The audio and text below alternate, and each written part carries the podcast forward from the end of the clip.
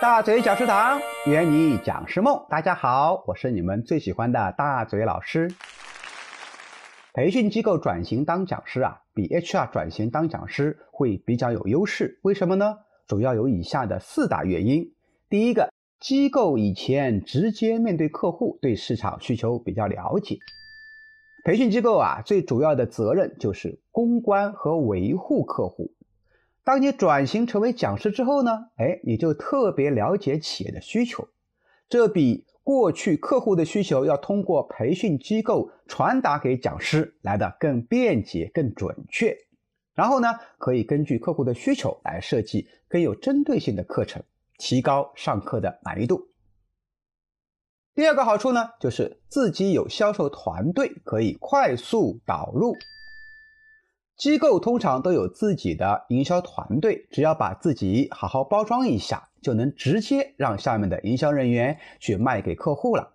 由于你自己讲课嘛，少了一个老师的授课成本，所以可以把更多的收益去分享给销售员。那么销售员的提成奖励增加了，他也就愿意去推荐你了。大嘴老师刚走上讲师道路的时候啊。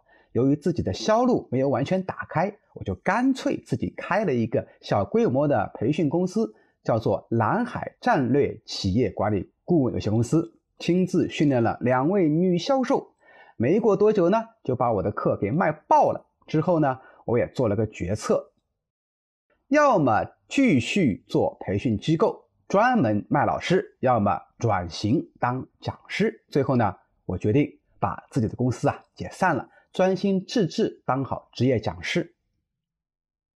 第三，机构手头有太多老师的资料，甚至是课件。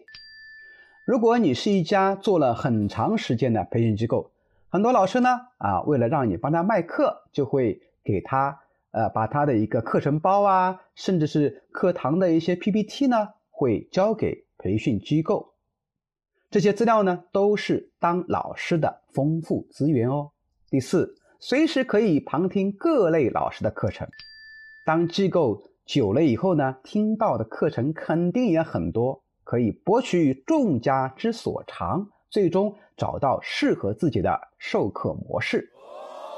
大嘴老师呢，也有一位记名弟子，就是湖南省比较大的一家培训机构的负责人，他的一年营收啊也有大几几千万啊。他请我讲过课以后呢，觉得我的课非常好。就干脆跟我学讲课，现在啊，自己已经能够经常上台授课了啊。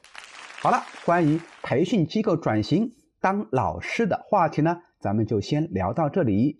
揭底更多讲师机密，请持续关注大嘴教你当讲师。我们下期节目再见。